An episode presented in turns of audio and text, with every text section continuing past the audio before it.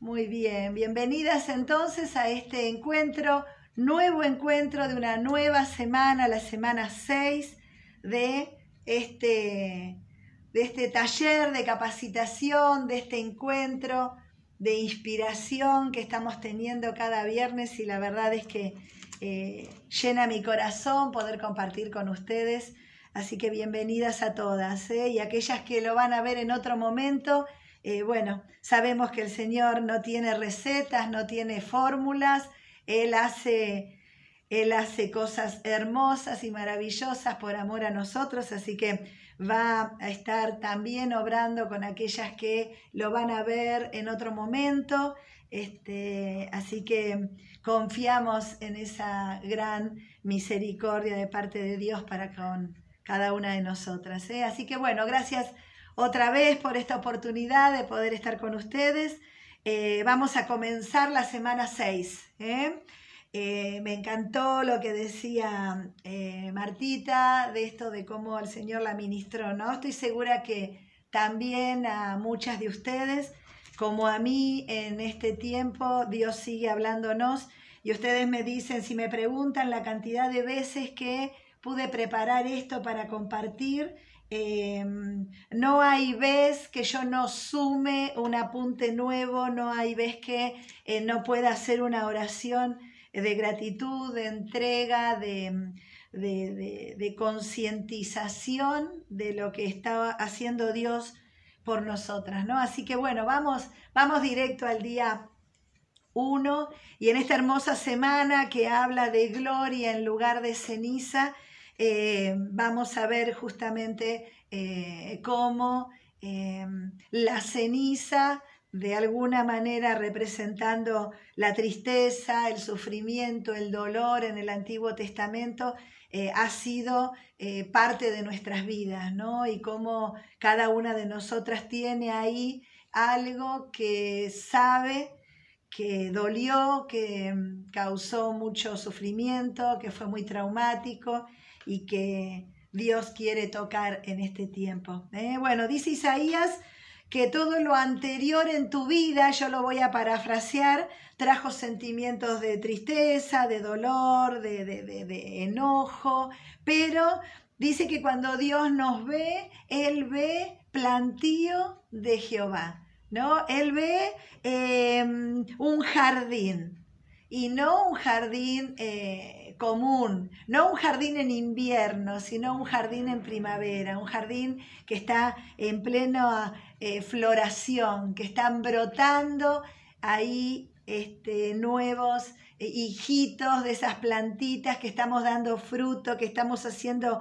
cosas nuevas. ¿Por qué? Porque Dios sueña que nosotros demos gloria a Dios. ¿Y se acuerdan que era dar gloria? Era mostrar a Dios en nuestras vidas. Por eso Él está muy interesado en que nosotros podamos entregar ese dolor, porque Él quiere reemplazar eso por algo nuevo.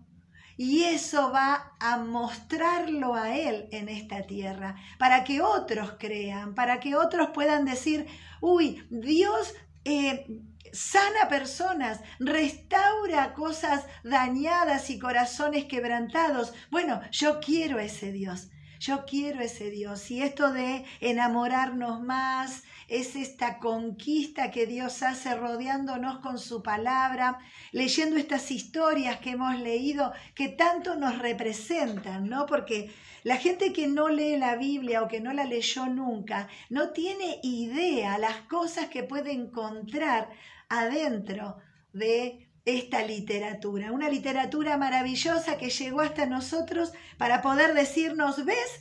que si yo lo hice en otra ocasión, lo puedo volver a hacer. Y hombres y mujeres que tomaron buenas o malas decisiones quedaron para enseñarnos a nosotros. Bueno, vamos a ver que la ceniza entonces es un símbolo de luto. Y hablábamos de que el luto era saludable, ¿se acuerdan? A veces nos hemos negado a llorar, negado a decir lo que sentíamos porque parecía eh, poco espiritual. Parecía que estábamos mal espiritualmente si llorábamos porque perdimos un bebé, porque falleció un ser querido, porque despedimos a alguien que se iba a otro lugar. Bueno, esto es muy saludable, el poder decir y manifestar el dolor, porque tenemos que hacer ese proceso de acomodarnos a la pérdida, hablábamos la vez pasada, esto de aprender a vivir sin esa persona que se fue, sin esa amiga que se mudó, sin ese ser querido que falleció. Bueno, este proceso de acomodación lleva tiempo y por lo tanto es un tiempo de luto que sin duda empieza y termina en algún momento. ¿eh? No estamos toda la vida de luto.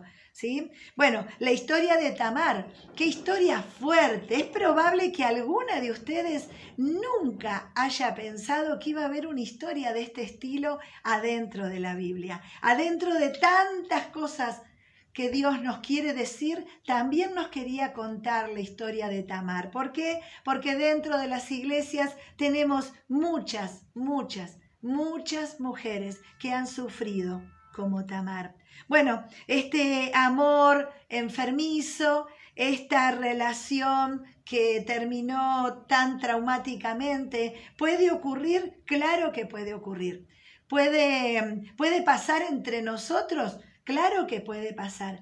Quizás no el mismo relato, quizás no una mujercita que fue a cocinarle a su hermano enfermo, quizás no esta misma, este mismo escenario, pero sí la relación, sí la obsesión, sí el deseo enfermo de un corazón herido probablemente de este hombre, un corazón dañado, un corazón enfermo y tuvo un amor enfermo, algo que hacía daño. ¿Puede ser amor esto? Bueno, esto está por considerarse, ¿no? Porque el amor hace bien, el amor es bueno. Ahora, este tipo de relaciones genera daño. Fíjense, él se enamora de ella, toma su virginidad, abusa de ella y ella escapa. La historia como dice Bedmur más adelante, en la Biblia no encontramos ningún relato donde cuenta que ella fue restaurada. Tamar creyó que la única opción que tenía era vivir destruida, vivir dañada, quedarse así, quedarse robada, quedarse quebrada, quedarse herida. Y muchas mujeres dentro de las iglesias también están pensando, que eso que pasó fue tan mortal, tan fatal, tan drástico, que no hay ninguna otra opción para nosotras. Y este es el tiempo en que vamos a hablar justamente de lo contrario. Bueno, Amón pudo dañarla, ¿eh? pudo quitarle su virginidad, pudo quitarle su dignidad, pudo llenarla de vergüenza. ¿eh? Fíjense que hubo un papá ausente, ¿no? Las que pudieron terminar toda la semana pueden ver a un David que tampoco hay registro de que él haya hecho algo en esta situación. Y todas sabemos el papel tan importante que juega el papá, la mamá en una situación donde hay abuso. Sea una niña, sea un niño o sea un adolescente. Em, el, rol del adulto es muy importante para caminar hacia la restauración. Ustedes me van a preguntar si conozco gente restaurada que ha sido abusada. Bueno, cantidades. Y me, me lleno la boca diciendo, hay cantidad de mujeres que han sido restauradas. Ahora, que hubo un proceso, hubo un proceso, que hubo una eh, búsqueda y un anhelo y que hubo mucha fe para poder dejar que se lleven todo ese dolor y Dios ponga consuelo y restauración. ¿Hay? Claro que sí. Tengo amigas que hoy tienen ministerios de restauración sexual porque ellas han pasado por esto y te lo pueden decir de primera mano cómo hubo abuso desde alguien desconocido hasta el propio padre. Y vos decís, ¿se puede superar esto? Claro que sí. ¿Por qué? Porque nosotros tenemos otras opciones. Tamar pensó que no tenía ninguna opción más. Y la verdad es que, bueno, David no, no hizo nada, no hay registros. ella quedó herida de muerte con esto. Y la verdad es que, bueno, lo ideal es que haya un papá y una mamá que, bueno, ayuden a la persona que ha sido dañada. Pero a veces no hay nadie. Y entonces decimos, bueno, esa que no tiene nadie eh, está perdida. Y seguimos diciendo que no. Seguimos diciendo que Dios puede usar a hermanos de la iglesia, a personas, a terapeutas. Dios puede usar otros, otros, para rodear a la víctima y ayudarla para que no se quede en el lugar de víctima, sino que salga y florezca. Porque cuando Él nos ve, ve un plantío de Jehová, ve un jardín lleno de flores. Saben, creo que lo conté la vez pasada que en, tanto en San Luis, que viví dos años, como en Mendoza, que viví diez, pudimos ver eh, incendios en la montaña. En época de sequía, eh, por, por, imprudencia o por em, em, errores, se incendia la montaña. Y esto es tremendo, ¿no? Muere mucha vegetación y también muchos animales. Em, pero es increíble el panorama cuando volvemos a caminar por esas eh, ramas negras, secas, tiznadas por, por el fuego. Y empezamos a ver esto que te decía recién, esos brotecitos verdes que empujan con esa potencia de vida que Dios nos da para ponernos de pie y seguir adelante. Vos me preguntás, ¿se puede? Claro que se puede. Quizás fue tu historia. La historia de Tamar puede haber sido tu historia. Y quizás estás en la iglesia sentándote uno un domingo tras otro domingo, pensando que hay un peso que nadie te puede quitar. Y Dios te dice, dámelo, porque yo vine para todas las Tamar del mundo que han pasado por esto. ¿Para qué? Para que puedan ver mi amor, un amor supremo y sublime y puedan ver mi gloria. Y entonces se la muestren a otra. Y ustedes, como decía Martita, pueden ser esas mensajeras, esas promotoras para otras, quizás para tu propia hija. Qué terrible pensar, ¿no? Que esto me pasó a mí y que también le pasó a mis hijos. ¿Cómo puede ser esto? Esto se tiene que cortar. Bueno, lo que sí se va a cortar, indudablemente se tiene que cortar porque es una herencia generacional y nosotros en el nombre de Dios declaramos que nadie más de aquí en adelante en nuestra familia va a sufrir abuso. Ahora, ¿qué vamos a hacer? ¿Vamos a declarar nada más? No, declaro con fe porque Dios está alrededor nuestro, pero también tomo las medidas de precaución. Eh, generando una identidad en nuestros hijos, una identidad en Cristo, porque ellos tienen que encontrarse con Cristo. Nuestro trabajo como mamás, que creo que ya lo hablamos, es esto de guiar a nuestros hijos a Cristo. Ese es el secreto para que nuestros hijos sean felices. Bueno, tomar las medidas de prevención necesarias, pero nosotros tenemos que eh, fortalecer el carácter y la personalidad de nuestros hijos de una manera en que ellos no sean vulnerables. Ahora, ¿puede ocurrir de una manera accidental, de una manera em, eh, impensada? Sí puede ocurrir. Por eso tenemos la otra opción, la restauración de Dios. Cuanto antes podamos hablar del problema que pasamos, antes vamos a ser restaurados. a veces las mamás lloran y dicen, esto es lo último que me quería enterar. Mi nena de 11 años fue abusada por el abuelo, el mismo hombre que me abusó a mí. Y entonces yo digo, qué bueno, qué bueno que a los 11 años pudo hablar, porque hay mujeres que hablan a los 50. Y entonces arrastraron 40 años esta historia. 40 años siendo Tamar. Pero Dios quiere darte libertad. Por eso Seguimos, seguimos con esta historia. Hombres buenos como su hermano Absalón que quiso cuidar de ella, pero nadie puede restaurar nuestra dignidad, solo Cristo. Ustedes vieron en el, Nuevo Testamento cómo Jesús eh, vino a estar al lado de la mujer, cómo Jesús se acercó para dignificarla, para eh, empoderarla.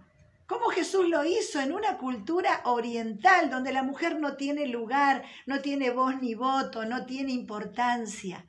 Él vino a decir, vos sos creación divina y tenés importancia. Y yo vine a restaurar tu corazón. Esto es lo que vino a hacer.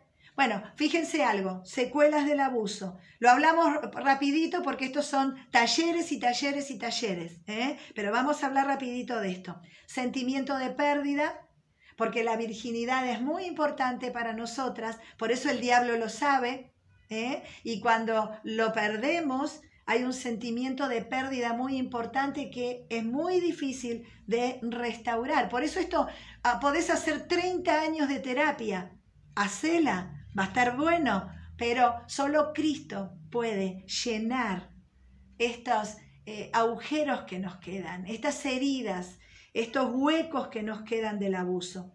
La baja autoestima, la falta de sentido de pertenencia, porque soy sucia, nadie me va a valorar, nadie me va a dar el lugar porque en realidad no, no me lo merezco. Los trastornos en el sueño, las pesadillas, los recuerdos, los sueños repetitivos de escenas que vos sabés que ocurrieron. Trastornos en la alimentación. Trastornos en la alimentación. Anorexia nerviosa, bulimia. Vos me decís, no, pero nosotros somos adultos, esos son trastornos para la adolescencia. Sí, pero ¿saben qué? Bueno, no, porque todos esos trastornos se pueden dar en, otras edades también. ¿Qué pasa en la adolescencia? Cuando nuestras hijas empiezan, o hijos, o hijos. Cuando tuve la oportunidad de ser voluntaria en el hospital de Pergamino, estuve en la sala de pediatría y ustedes no saben lo que es tener un chico de 12 años con un metro sesenta, pesaba 26 kilos, un niño que estaba era puro hueso sentadito en su cama, con su mamá al lado, con una eh, anorexia eh, a causa de un abuso de niño. Ustedes me dicen, no, no puede ser. Sí, los varones también pueden sufrir abuso. Por eso tenemos que ser muy cuidadosos. Llevar a nuestros hijos al club, hacer presencia, que los profesores nos conozcan, que los compañeros nos conozcan, que las maestras nos conozcan, que los celadores nos conozcan. Nosotros tenemos que estar, no digo paraditas ahí, digo que sepan que hay un adulto detrás de esos niños, porque están buscando perfiles vulnerables. Por eso tenemos que ser muy cuidadosos. Bueno, la inseguridad, ¿eh? que después vamos a hablar un poco más de esto, pero la inseguridad, el aislamiento, el desánimo, todo esto ocurre. ¿Qué pasa con esto? Bueno, ¿cómo me doy cuenta? Comienzan una carrera y la dejan, comienzan una relación y la dejan, se aíslan, eh, se consideran poco bonitas, poco importantes, poco inteligentes. ¿Esto pasa? Sí, tu hermana, tu cuñada, tu hija, vos misma. Esto ocurre. Estamos en un mundo imperfecto y en un mundo lleno de pecado. Por eso Dios vino a traer la salida para nosotras. Pero tenemos que hablar de esto y tenemos que creer que Dios puede sacarnos de este pozo. La responsabilidad con los que sufren la tenemos nosotras. Y como hablábamos más temprano, antes de comenzar, el tema de que después de esta pandemia, después de todo este golpe que tuvo la sociedad entera en ciudades enteras, la iglesia tiene una gran responsabilidad y somos responsables delante de los que sufren. No podemos ignorar a las personas que sufren. Por eso yo animo a todas las iglesias, grandes y pequeñas, a poder constituir eh, equipos de trabajo para las mujeres que sufren. Ustedes me van a decir, y, pero necesitamos psicólogas, psiquiatras, abogados. Sí, sí, si lo tienen mejor, pero necesitamos mujeres que hayan podido disfrutar del poder de Dios, del amor de Dios y que han sido restauradas, quizás de otras tantas cosas, adicciones, violencia, cantidad de cosas que las mujeres atravesamos, fracasos, depresiones, abandonos, enfermedades crónicas. Bueno, todo eso causa herida en nuestro corazón. Pero si pudiste descubrir un Dios de amor, es importante que te prepares para ayudar a otra mujer.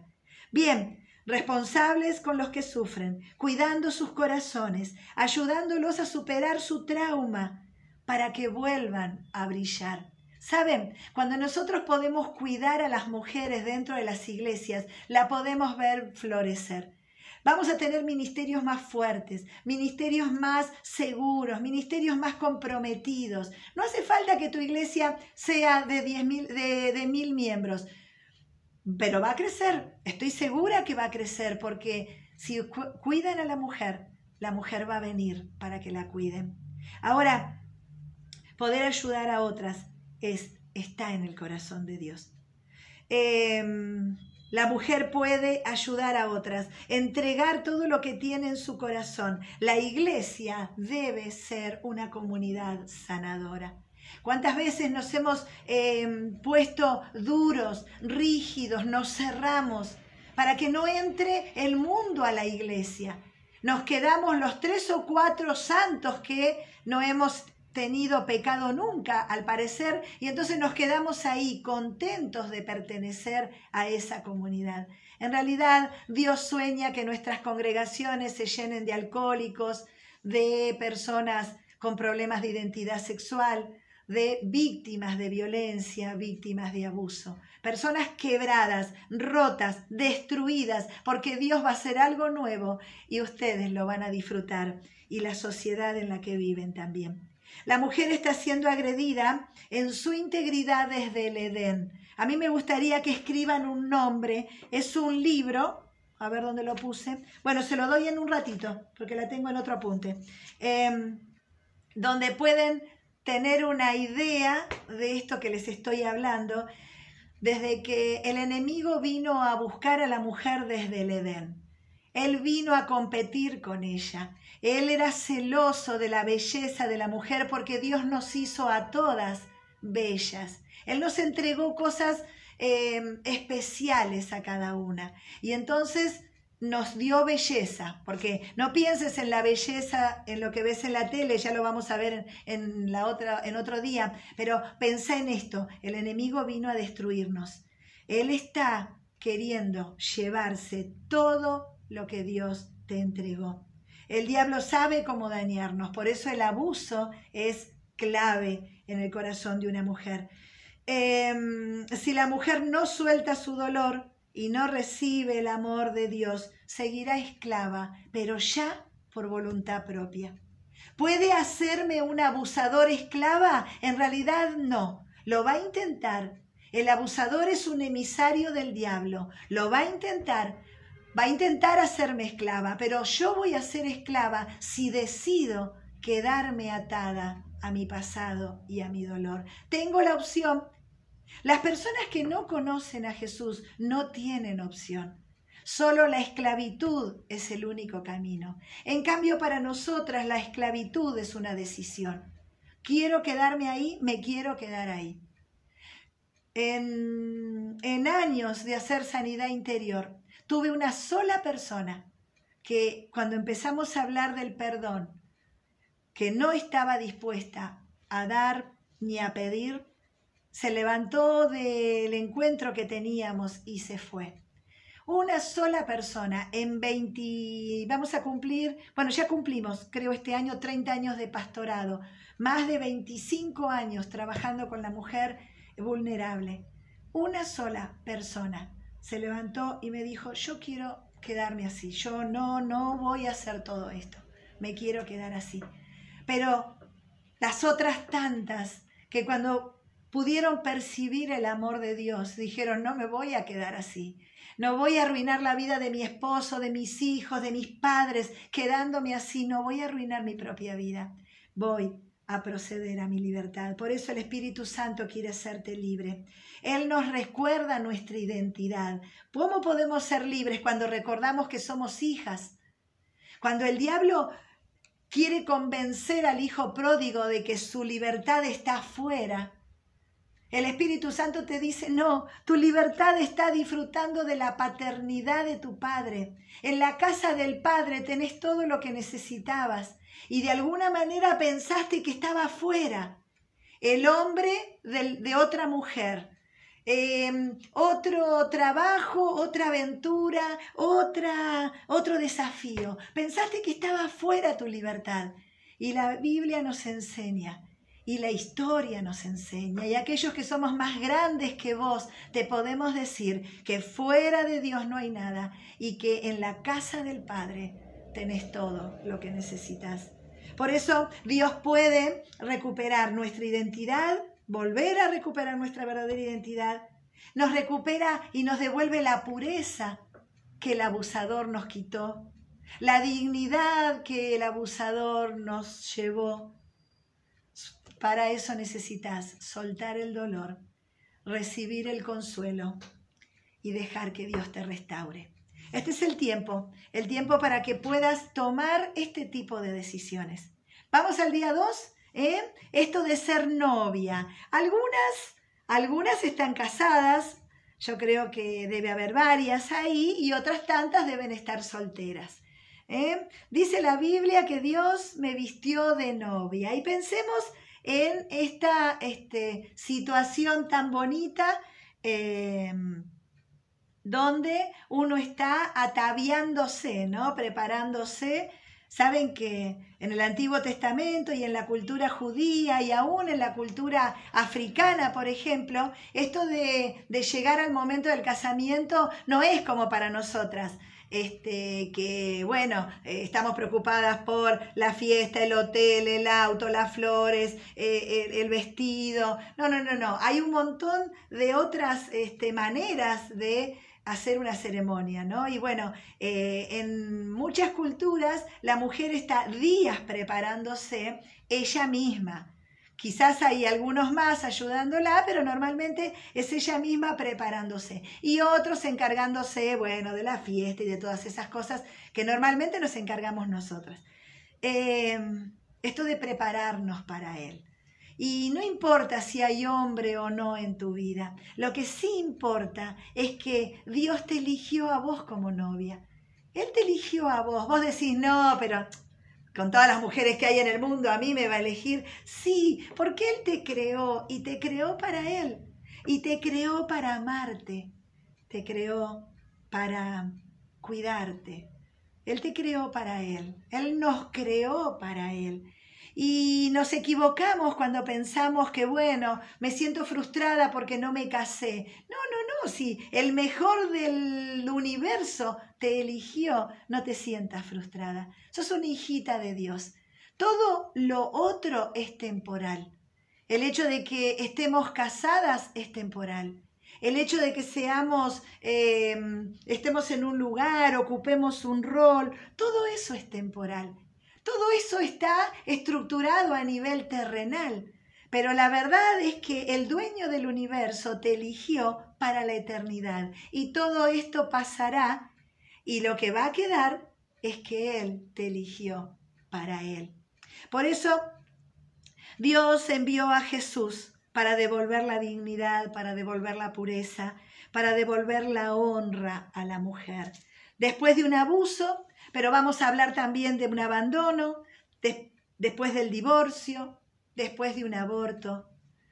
La mujer queda desbastada. Y quizás fue tu historia.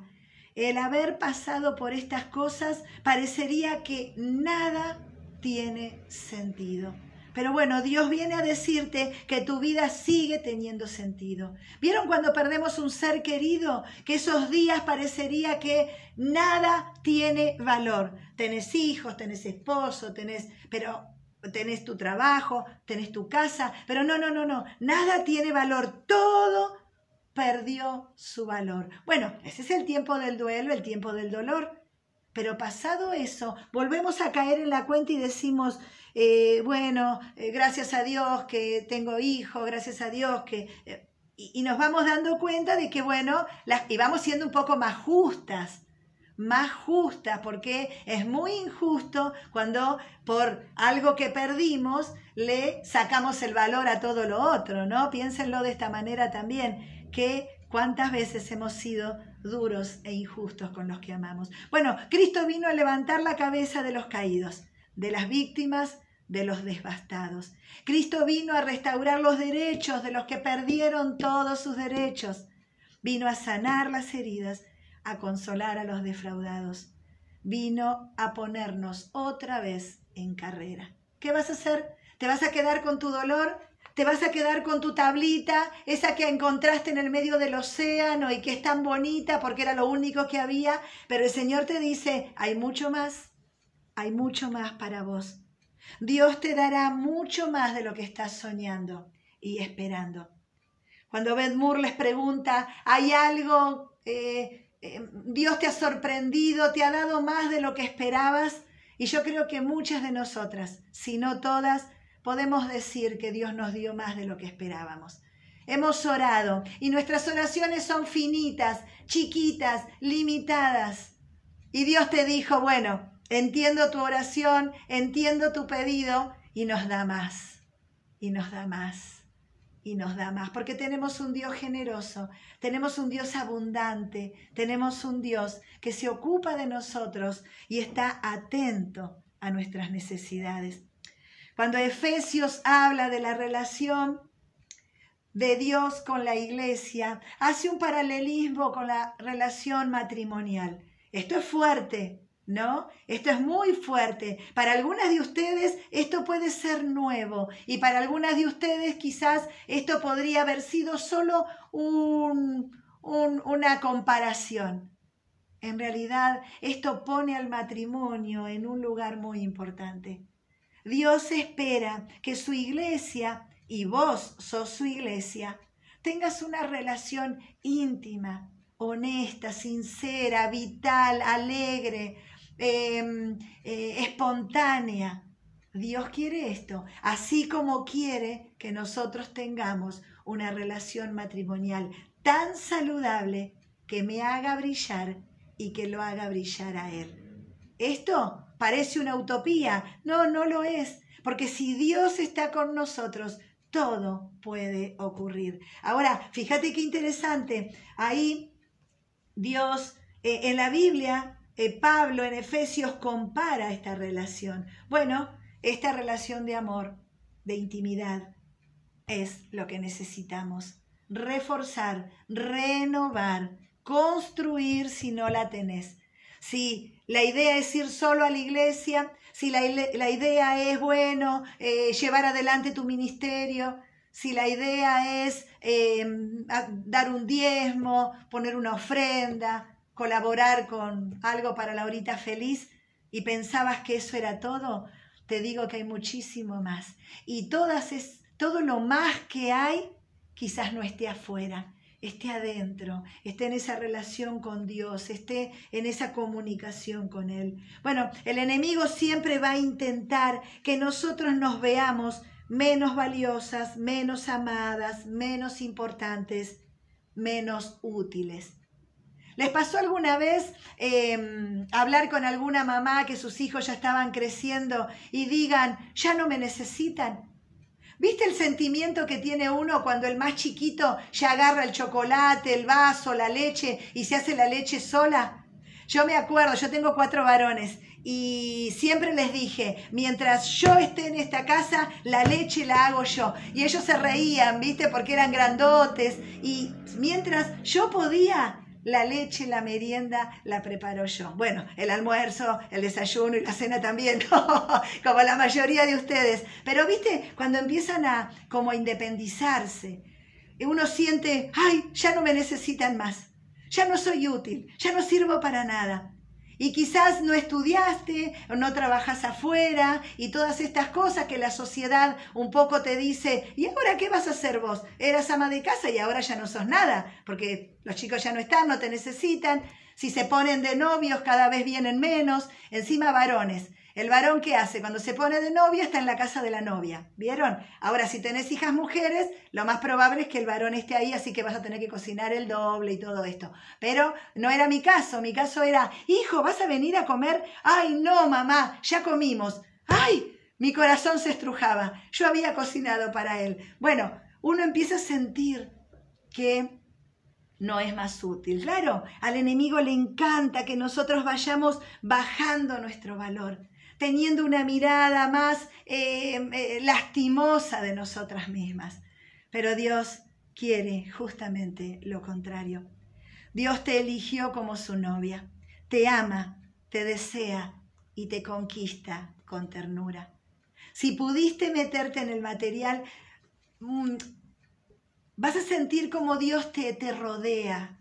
Y buscas, yo te digo, bueno, entre las tantas cosas que haces, me imagino que cuando das vuelta a la página y aparece Efesios, Romanos, Hebreos, y vos decís, hay todo lo que tengo que buscar para llenar y tengo que leer, y encima este, hay que tratar de entender esos pasajes para ver qué pongo, y decís, ay, esto no lo voy a terminar más. Pero si podés hacerlo o, o volver sobre lo hecho, que eso quizás funcione. Cuando terminemos, cuando terminemos y estés ahí y estés haciendo tu devocional, volver sobre algún tema, sobre algún día y veas lo que escribiste y sientas cómo Dios te rodea y cómo Dios te abraza. Porque Él está buscando tu corazón y no quiere que te guardes nada y menos si lo que pensás guardar es dolor. Él quiere que se lo entregues. Bueno, ¿cómo es tu relación con Dios? ¿Cómo puede ser? No sé cómo es. Es importante poder hacerse una autoevaluación. Em, en algunos estudios que hago a veces decimos, bueno, del 1 al 10, evalúate, ¿cómo es tu relación con Dios? Ah, todos nos ponemos 9.50 por lo menos para no quedar que estamos perfectas. Pero la verdad es que necesitamos ser muy honestas con esto para ver cómo está nuestra relación. Bueno, el deseo de Dios es que sea sorprendente, tu relación sea motivadora, te llene de energía para hacer muchas cosas más de las que estás haciendo, que estés apasionada por Dios y le hables a, a otros diciéndole lo que Dios puede hacer porque lo hizo en vos. Confiada, una relación sincera, una relación sin límite. Bueno, este es el anhelo de Dios que puedas tener una comunicación continua. Por eso el pecado, el dolor, afecta tus relaciones con todas las personas, pero también afecta mi relación con Dios. Mi pecado afecta mi relación con Dios y el pecado de otros sobre mí afecta mi relación con Dios. Por eso es necesario sacar el pecado de nuestras vidas para que fluya la relación con Dios. Prepárate para estar con Dios. ¿Qué hace una novia? Y por lo menos una buena ducha antes de encontrarse con el novio. Y el pelo, mira cómo lo tengo. Algo me tengo que poner porque hoy van a venir a verme. Les cuento que cuando conocí a mi esposo, él vino sin avisarme que iba a venir a verme. A los días de habernos conocido, toca el timbre, mi mamá dice, se llama Alejandro, dijo que vino a verte. Decirle que no estoy, le digo. No, me dice, ya le dije que estabas. Ah, entonces le digo, bueno, decirle que me espere. Yo no sé cuánto habrá esperado, por lo menos hora y media. Yo me bañé, me preparé, me vestí, no éramos novios todavía, éramos solo amigos. Bueno, digo esto de pensar que uno se prepara para Dios.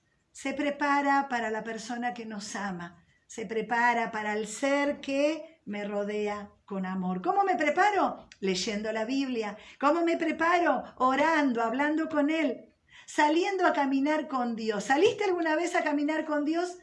Quizás vayas al gimnasio, quizás vayas a, a, natación. Bueno, buenísimo. Y si no lo haces, tenés que hacerlo. Si podés hacerlo y podés pagarlo, hacelo.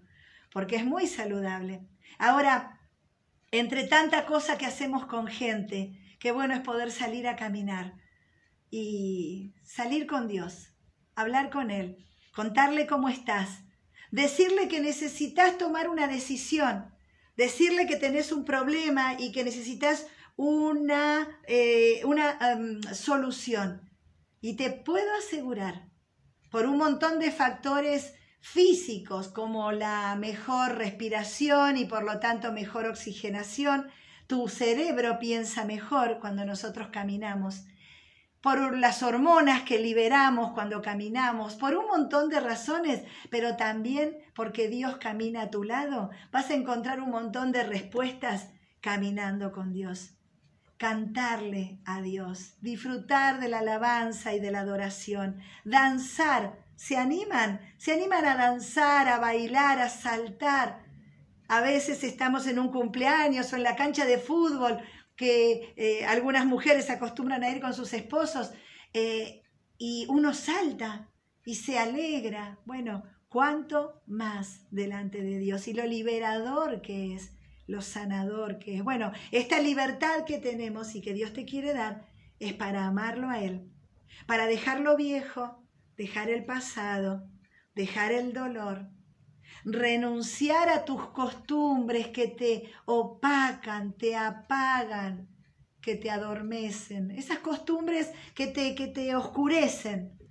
Ah, no, yo duermo la siesta todos los días. Ah, no, yo, em, a mí la Biblia esta tiene las letras muy chiquitas. Yo el domingo, cuando el pastor predica, ah, no, estas costumbres que tenemos. Cambia de hábitos, cambia de costumbres, renuncia a estas cosas que te apagan y vení a disfrutar de la libertad de amar a tu Creador como ese ser que te eligió para ser suya. ¿eh? ¿Vamos al día 3? Vamos al día 3, que si no nos quedaríamos todo el tiempo. Y ahora me parece que viene... Ah, por acá está el nombre del libro que les quiero dar. ¿eh? Día 3. Ser hermosa.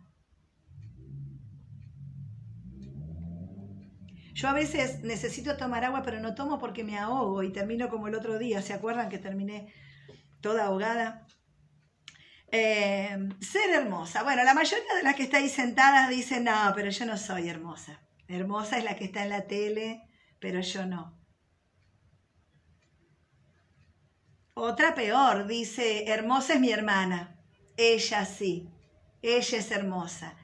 Y hemos crecido con esto en nuestro corazón. Bueno, luchamos por nuestra libertad. Ahí Ben Moore hace algunas este, em, algunos comentarios acerca de esto, ¿no? Y me pareció muy interesante poder rescatarlo. Esto de que después de una batalla, y lo más probable, una derrota, como es el abuso, como es el abandono, como es el divorcio, como es la violencia, eh, después de esa derrota podemos ver la victoria.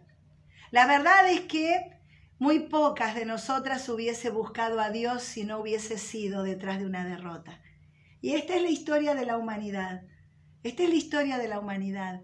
Cristo vino a restaurar al caído. Cuando Él habla, vine para los enfermos, porque ellos me necesitan. Bueno, vino para nosotras, porque estábamos enfermas en delitos y en pecados.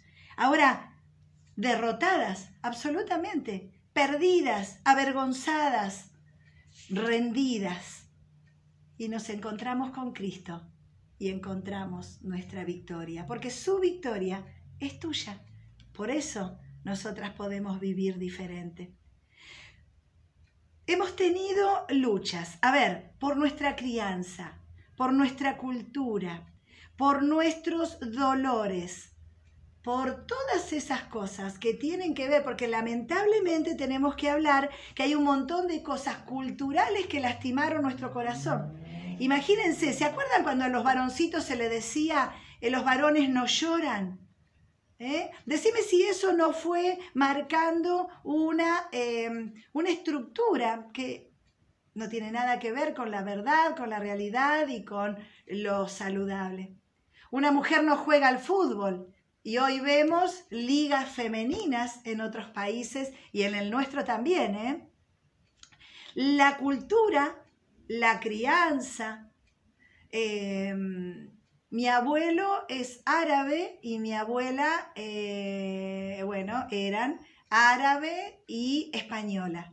Em, y venían de una cultura muy dura, muy inflexible, muy rígida, muy machista. Entonces, eh, los hijos se criaron de una manera, las hijas de otra, eh, la mujer no hablaba, la mujer eh, no podía decir sus sentimientos y el varón menos. Entonces tuvimos generaciones de hombres y mujeres castrados en la, en la posibilidad de decir lo que sentían en su corazón. Dolores, heridas, vergüenzas, abusos, de abuelos, de padres, de hermanos, de tíos, callados, silenciados. Hay mujeres que han ido a la tumba con estos dolores. Problemas culturales, secretos familiares. Nuestros dolores. ¿Qué hacen? nos hicieron sentir inseguras. Por eso no nos sentimos hermosas. ¿Cómo me voy a sentir hermosa si me hicieron daño? Si me comparaban con mi hermana, si me, me criticaban las orejas, ¿cómo me voy a sentir hermosa? ¿Cómo me voy a sentir hermosa si me decían que mi color de piel era, eh, no era ni blanco ni negro? Y entonces vos decís, ¿y entonces qué soy?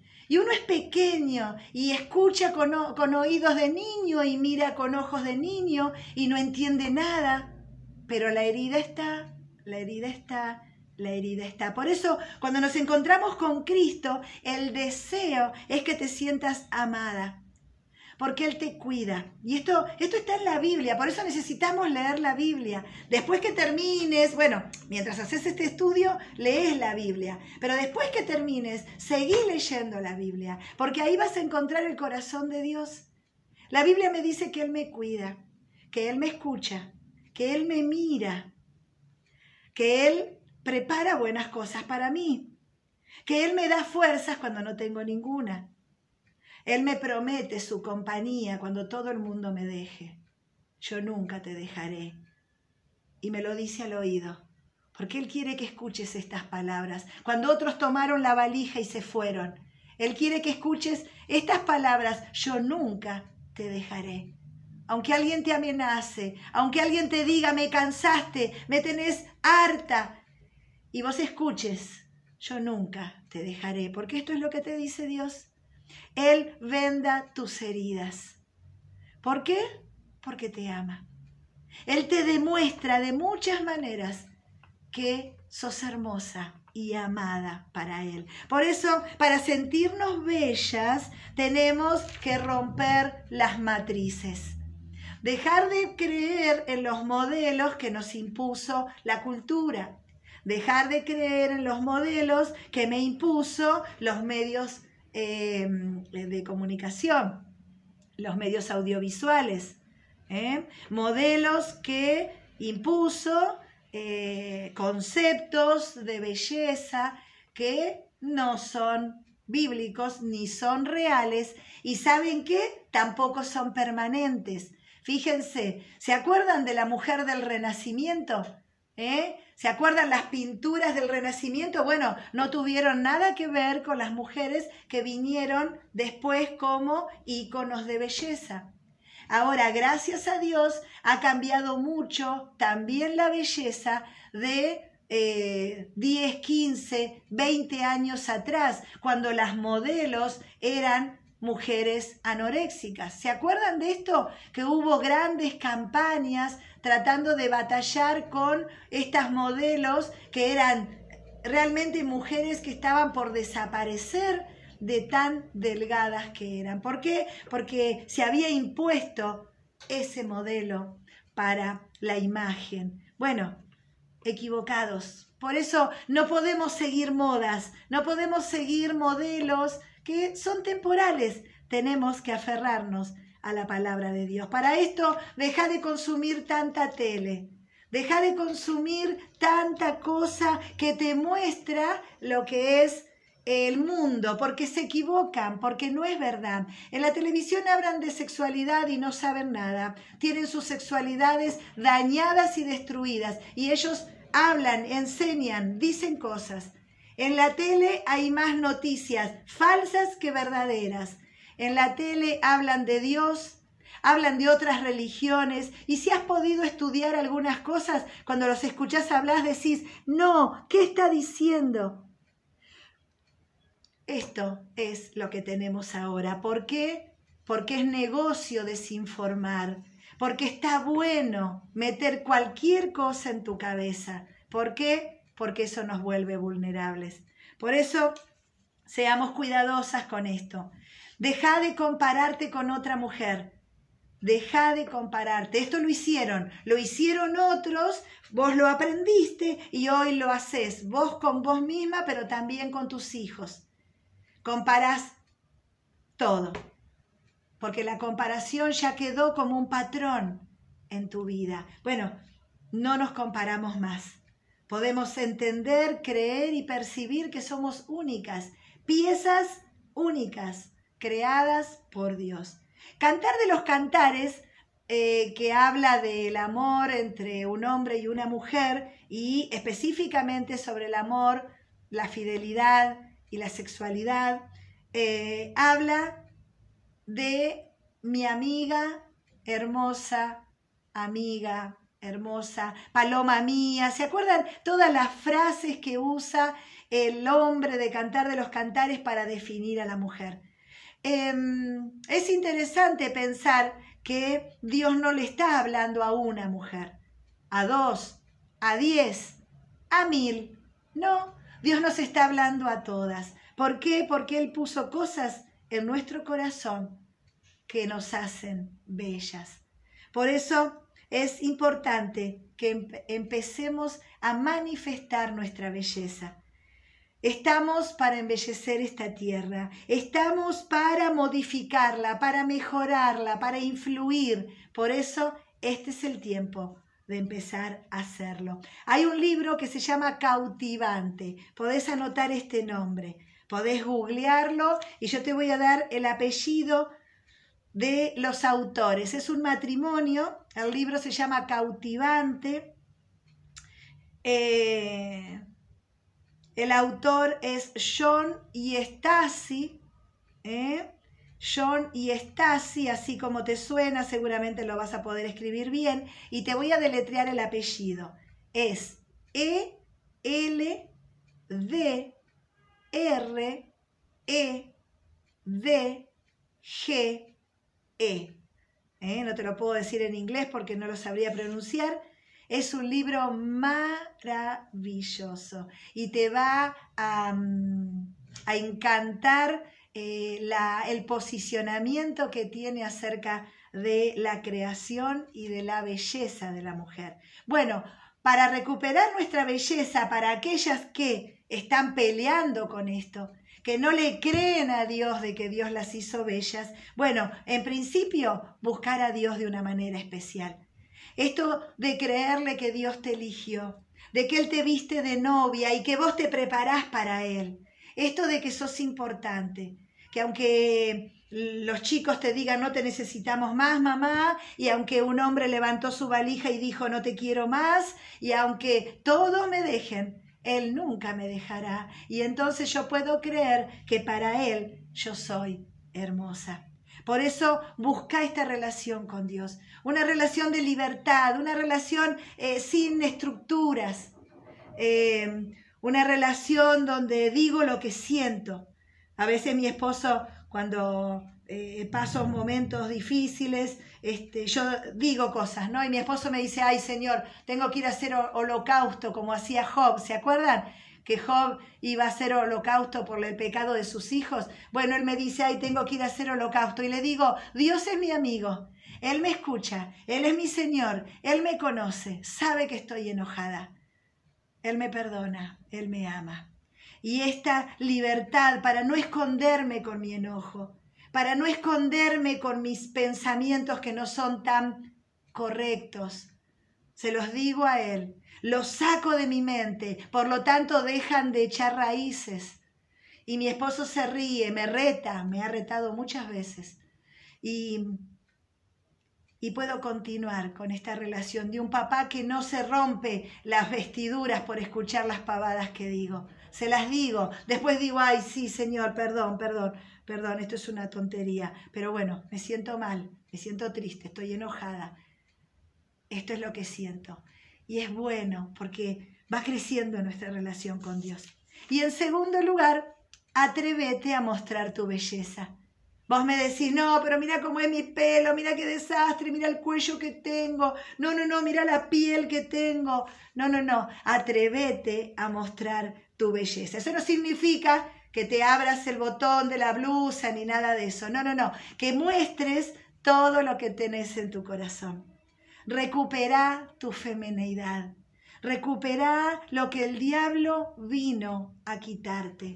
Él quiere hacerte un híbrido. Estos indefinidos, estos eh, que no es ni varón ni mujer. Vieron que hay toda una moda, hay toda una tendencia en cuanto a indumentaria, donde ya no es de varón y de mujer. los varones se ponen tapados con cortes femeninos, las mujeres se ponen pantalones con corte de varón. Ya eh, en Estados Unidos hay una tendencia muy fuerte, tiene un nombre que bueno, la iba a buscar antes de encontrarme con ustedes y no lo hice, es una moda indefinida.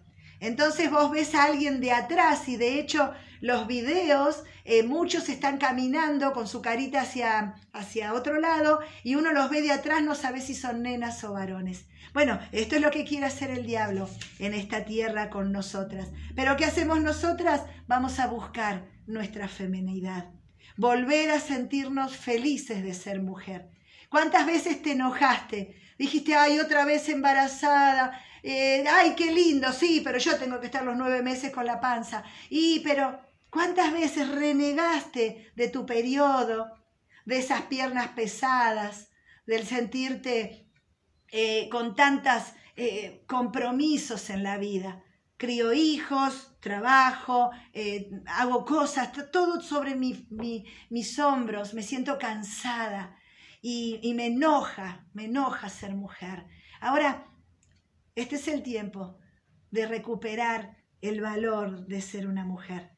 Recupera la dulzura, recupera la pureza. ¿Cómo se recupera la pureza cuando fuimos dañadas? Bueno, dejando que Dios toque nuestra mente y dejando de consumir cosas impuras, mm, series con malas palabras, eh, sexualidad eh, dañada, todas estas cosas que me hacen mal ver. Bueno, yo no las consumo más. Esta sería la idea. Entonces tu mente empieza a purificarse porque Dios lo hace. Ahora, todo lo que no se alimenta se muere.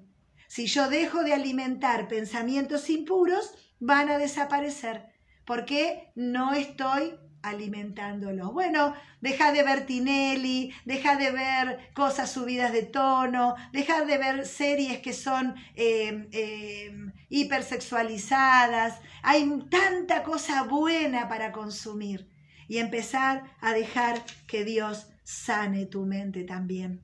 Pureza, delicadeza, inocencia. Volver a creer que hay gente buena, volver a, a, cuidarte, volver a confiar, volver a ser más inocente, ser tierna. Saben, nosotras en, en el hogar, los que tenemos hijos, em, el papá muestra el modelo de varón. Por eso muchas hijas cuando buscan un novio, eh, buscan a alguien parecido a su papá. Y en el modelo, en un modelo saludable, bueno, una hija encuentra a otro hombre que es trabajador, alegre, bonito, como era su papá. Cuando el papá no está, bueno, Dios sana las heridas y eh, esta eh, jovencita puede buscar un hombre bueno también. Pero fíjense si no hay un, algunos parecidos entre ese varón que tu hija eligió y tu esposo. Bueno, pero con el varón pasa lo mismo. Nosotras modelamos lo que es una mujer. Es increíble cómo el hijo busca algunos perfiles parecidos a su mamá. Y ustedes me dicen, ay, no, qué enfermo, qué atroz, qué terrible. No, hablamos de cosas buenas, como algunas características que quizás fueron tan fuertes que dejaron una marca. Y hoy la esposa tiene eso y muchísimo más. ¿eh? Y entonces pensamos en esto, nosotros modelamos para nuestros hijos. Por eso la ternura, por eso la pureza, por eso la dulzura. Nosotros tenemos que mostrarle a nuestros hijos eh, que en esta tierra todavía hay pureza y hay dulzura. ¿Y dónde la van a encontrar? ¿En la escuela? No, en tu casa, con vos y conmigo. Bueno, esto nos vuelve atractivas. Esto es la feminidad. Esto es lo que Dios creó para atraer a vos. Y en el libro cautivante habla mucho de esto. Cómo Dios te puso cosas que son como un imán para otros. Esto es la femenidad. Por eso somos tan necesarias en esta tierra. Bueno, el diablo vino a endurecer el corazón, nos aleja de nuestro propósito, nos engaña que siendo indefinidas seremos más libres de la carga de ser mujer. ¿eh? Y nos vuelve esclavas. Por eso nuestra libertad está en creerle a Dios, ser libres para amar, libres para entregar lo que tengo en mi corazón, libres para aceptar mi cuerpo. ¿Saben la alegría que me dio hace unos, no sé, yo creo que 15 años atrás, eh, aparecieron las modelos XL? ¿Conocen estas modelos?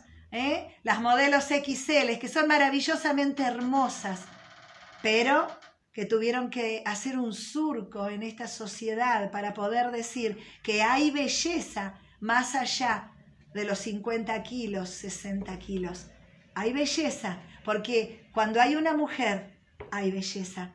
Ahora, libres para pensar, somos libres para pensar, no tenemos que pensar como dice la tele, ni como dice un partido político, somos libres. Y esta es la libertad que Dios quiere que tengas libres para sentirte bonita, aunque tengas 10 kilos de más. Bueno, estaría bueno poder bajarlos por salud, por lo que quieras, pero sos libre, libre para vestirte, libre para ponerte lo que te gusta, libre para decir lo que pensás, por supuesto, en amor, con ternura, con prudencia. Ahora, libres para pensar, fuera de modelos, fuera de modas. ¿Sabe? Me encanta la ropa vintage. Y mm, hay algunos negocios que tienen esta ropa pasadísima de moda, no pasada, pasadísima. Esas telas diferentes a lo que vemos ahora en el mercado.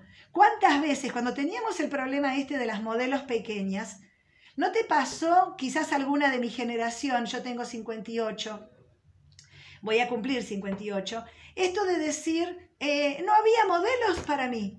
Y no era que estaba en sobrepeso, pero bueno, no, yo necesitaba uno o dos más de lo que había. No, señora, no tenemos. Era todo chiquitito. Bueno, todo eso cambió, gracias a Dios, porque hay una ley. ¿Vieron que hay una ley de talles? Eso fue muy bueno. Miren esto, libres de la opresión del diablo.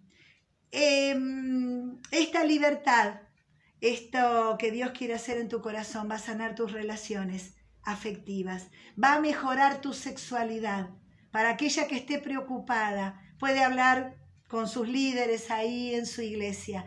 Pueden llamarme si quieren, podemos trabajar esto. El enemigo vino a dañar tu sexualidad. Cuando pasó lo que pasó, él quiso que vos sigas recordándolo toda la vida. Este es el plan del diablo. El plan de Dios es restaurar tu sexualidad para que disfrutes y te sientas hermosa. Bueno, vamos por el 4 y el 5. Uy, hoy Denme un poquitito más y terminamos. Día 4, ser fructífera. ¿eh? El temor a no tener hijos es bastante frecuente. ¿eh? Cuando estamos solteras, la gente nos pregunta, ¿cuándo te vas a casar? Y cuando estás casada, ¿cuándo van a nacer los chicos? Cuando tenés el primero, ¿viste? Y así sucesivamente la gente pregunta y esto lastima e incomoda. Bueno, si sos de las que preguntas, eh, preguntan, no preguntes más. Si sos suegra, eh, no preguntes nada, nada de nada. Nosotros hemos tenido en la familia eh, eh, casos, ¿viste? Que festejaban uno, dos, tres, cinco, seis, siete, ocho años de casados y los hijos no venían. Y los hijos no venían. Bueno, hubo tratamientos, hubo milagros que Dios hizo, hubo cosas maravillosas que ocurrieron en la familia. Pero la pregunta, la pregunta incomoda y lastima muchas veces. Por eso nadie nos puede hacer despreciable porque Dios nos hizo fructíferas y purificadas en la cruz del Calvario. Ahora, fíjense algo, bueno, nos purifica en la cruz, pero nos hace este, fructífera desde el nacimiento. Fíjense esto, el diablo que trae, y este es el día donde Bedmur habla de la vergüenza por medio del pecado, pero la vergüenza también viene por otros caminos. ¿eh? Yo agrego la pobreza, agrego la esterilidad, agrego el divorcio. Díganme si estas cosas no dan un poquitín de vergüenza cuando em, tenemos que llevar los chicos a la escuela y decir, bueno, yo estoy divorciada, cuando tenemos que volver a la iglesia después de una crisis matrimonial, cuando tenemos que enfrentar a los amigos después de esto. Esto trae vergüenza. Y la discapacidad, lamentablemente, muchas veces se vive con vergüenza. Por eso lo que me convierte infeliz es estar lejos de Dios. Porque la felicidad es algo temporal.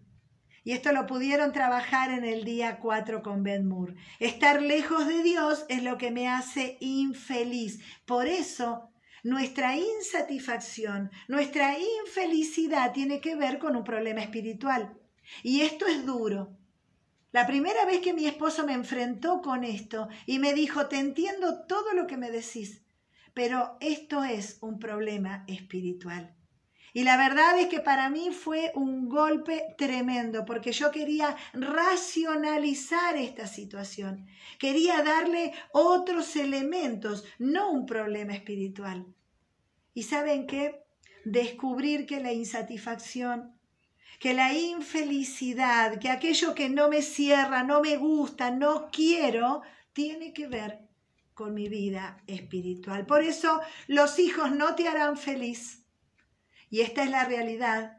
Y la Biblia, nosotros trabajamos con matrimonios, hacemos retiros, encuentros y terapia matrimonial. Y muchas veces tenemos que decir esto. En ningún lado en la Biblia los hijos son el centro del matrimonio. Los hijos son un regalo que Dios nos da y en realidad nos presta por unos años para que los formemos, los amemos, los disfrutemos y los lancemos como flechas hacia adelante. Bueno, esta es la idea. Por eso una mamá sobreprotectora ahoga y hace un bonsai en vez de un árbol, ¿no? Hace un arbolito apretadito, apretadito que no puede ir a ningún lado. Una mamá que ama como Dios quiere, y esto no es fácil, tenemos que todo el tiempo ajustar cosas, hace un gran árbol, una flecha que llega muy lejos. Por eso, cuando centramos nuestra vida y nuestra felicidad en los hijos, nos equivocamos, porque Dios no envió a nuestros hijos para que seamos felices, ni para darnos el momento más pleno y maravilloso de nuestras vidas, aunque yo sé que tu parto, el nacimiento, el día que leíste el positivo en el análisis, dijiste, soy la mujer más feliz de la tierra. Sí, Después hubo otros momentos de felicidad también. Pero es duro para el hijo ponerle la carga de hacernos felices. ¿Por qué? Porque quizás vos lo sabés a esto. Tus padres te pusieron la carga de que vos los hagas felices a ellos. Y te equivocaste, tomaste otro rumbo, elegiste otra carrera, no hiciste lo que ellos esperaban, los hiciste infelices y entonces hoy estás cargando con la culpa y la pena de no haber hecho felices a tus padres. ¿Por qué? Porque no estamos aquí para hacer felices a los padres, porque los hijos tampoco están para ser felices a los padres. ¿eh? Los hijos no te harán feliz, el matrimonio es temporal, bueno, por todo el tiempo que vivas en esta tierra, ¿no? Hasta la muerte, pero también eso es temporal. ¿Por qué? Porque se va a terminar cuando nos vayamos de esta tierra. Un matrimonio para toda la vida, por supuesto, pero no es el centro de tu felicidad. ¿Un trabajo es el centro de tu felicidad? Tampoco, porque lo vas a lograr, vas a estar sentadita en ese sillón con esa computadora y vas a decir, ¿esto era? ¿No te pasó el día que recibiste tu título? Cuando pensaste que te ibas a sentir la más la más poderosa y grandiosa y valiosa de esta tierra, y te dieron el título, te entregaron el papel, lo viste, resolución, todo, y dijiste, bueno, ahora tengo que ir a buscar trabajo. Y entonces, en vez de terminar ahí, ahí empezó todo.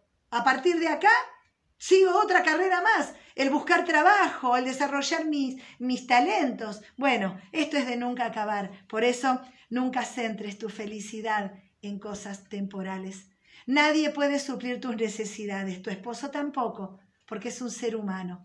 Tu esposo no puede cumplir, como vos tampoco podés cumplir todas sus necesidades. Por eso el secreto está en buscar juntos a Dios. Dios nos hizo fructíferas, nos dio útero. El pastor T.D. Shake es un pastor en Estados Unidos de una iglesia muy grande, no me acuerdo la ciudad ahora, pero alguna lo debe conocer.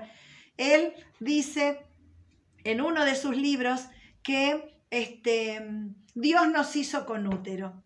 Y más allá de que ese útero tuvo bebé o no, porque ustedes saben que los hijitos no solo vienen del vientre también vienen del corazón.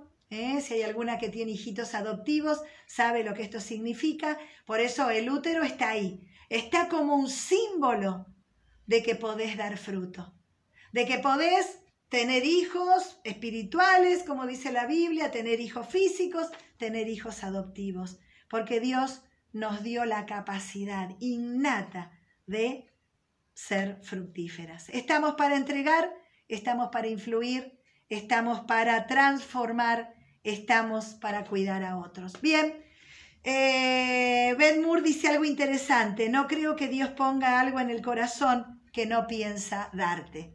Esto es maravilloso.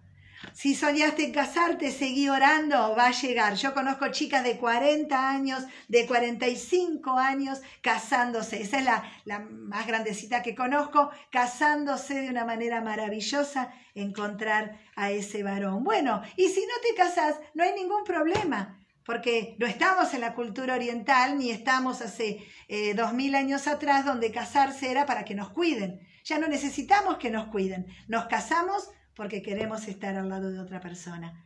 Podés tomar la decisión que quieras en tu vida, porque Dios te da libre albedrío.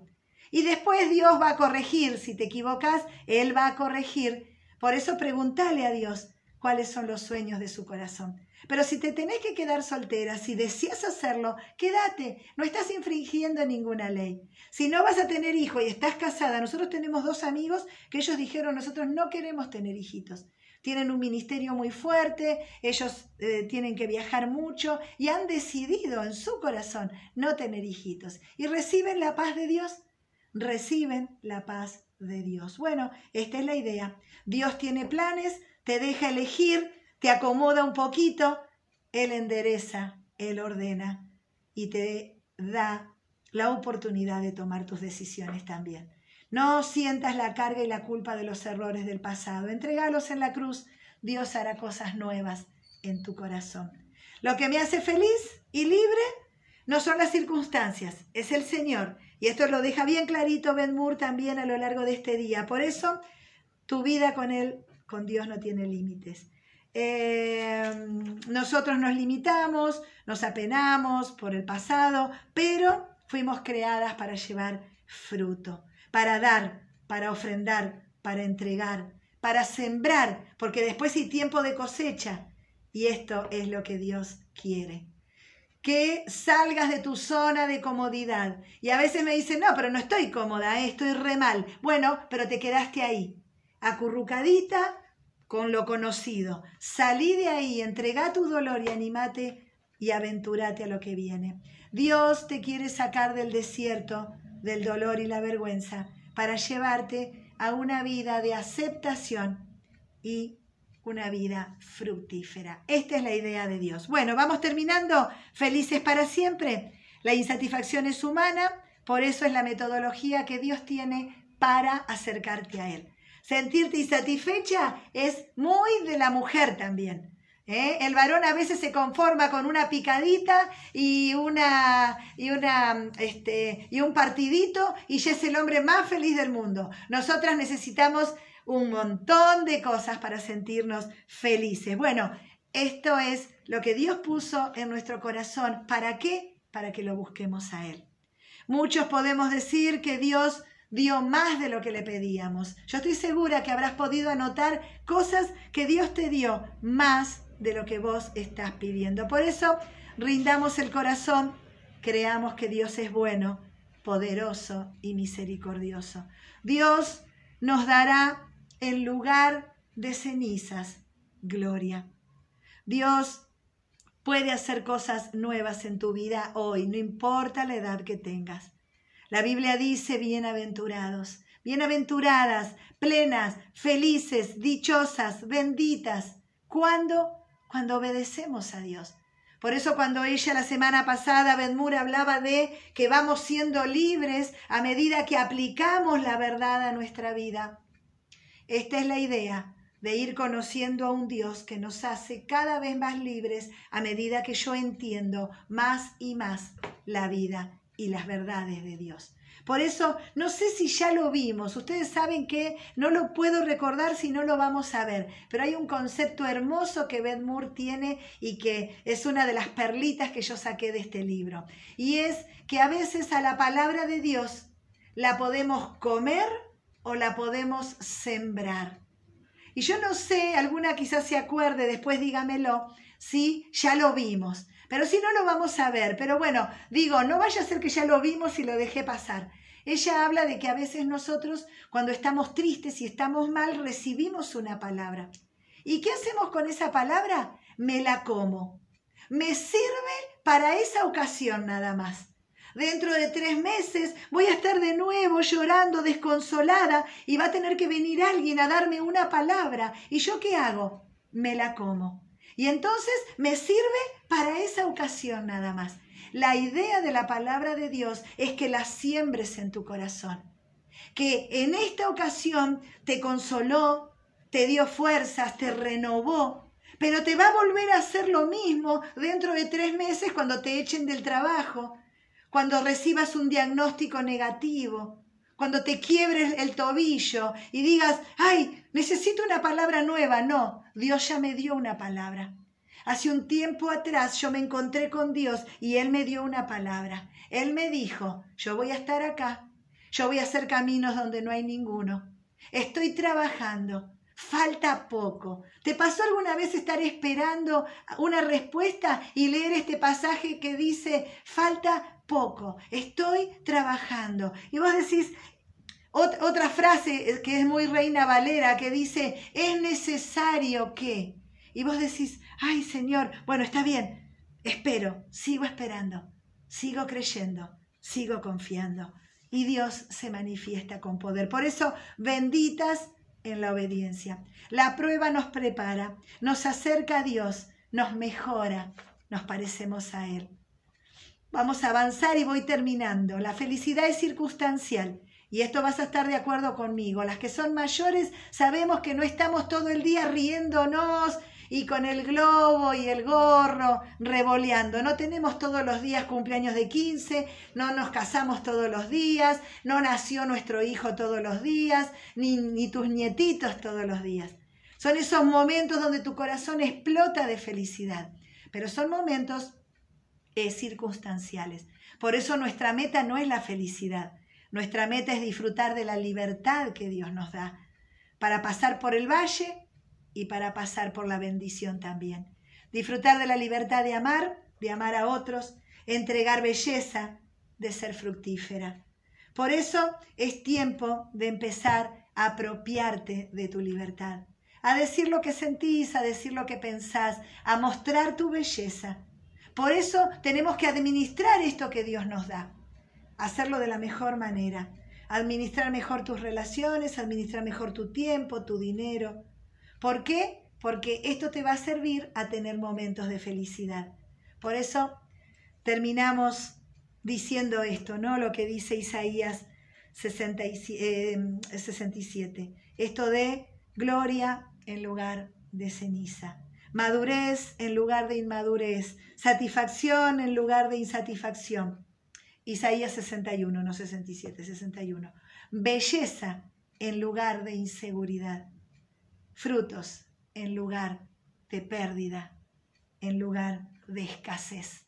Frutos, frutos. Podrás dar frutos con 40, 50, con 25, soltera, casada, abuela, viuda. ¿Podrás dar frutos? Claro que sí porque ahí hay un útero. ¿Saben? Hace mm, unos ocho años más o menos me tuvieron que sacar el útero. Ustedes, debe haber alguna que está ahí también sin su útero hoy. Pero mm, eh, aunque sacaron el útero físico, no pudieron sacar esa convicción de que Dios nos hizo para dar fruto. Y, mm, y es así y me acuerdo que cuando me lo iban a sacar, me dijo la ginecóloga, em, ¿querés que hagamos consultas con la psicóloga? Y yo le decía, no, tenemos que sacarlo. Es importante, físicamente hay que sacarlo.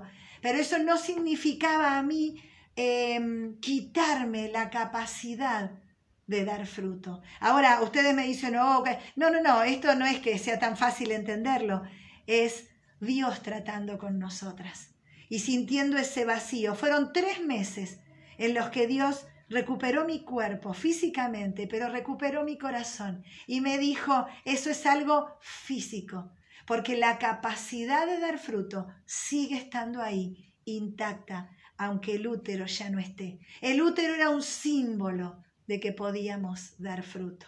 Y lo hicimos. Ahora hay que seguir dando fruto. Para eso necesitas sentirte hermosa. Para eso necesitas recuperar la ternura, la dulzura, la inocencia y empezar a soltar tu influencia, tu belleza, todo eso que Dios puso. Bueno, esto podríamos hablar mucho más. Me van a echar ocho y cinco tengo yo. Les mando un beso grande, gracias por estar ahí y bueno, nos volvemos a encontrar con la semana 7, el alfarero y el barro y estoy segura que Dios va a seguir hablando a tu corazón. Te mando un beso y un abrazo apretadito en este invierno que nos toca vivir a todas.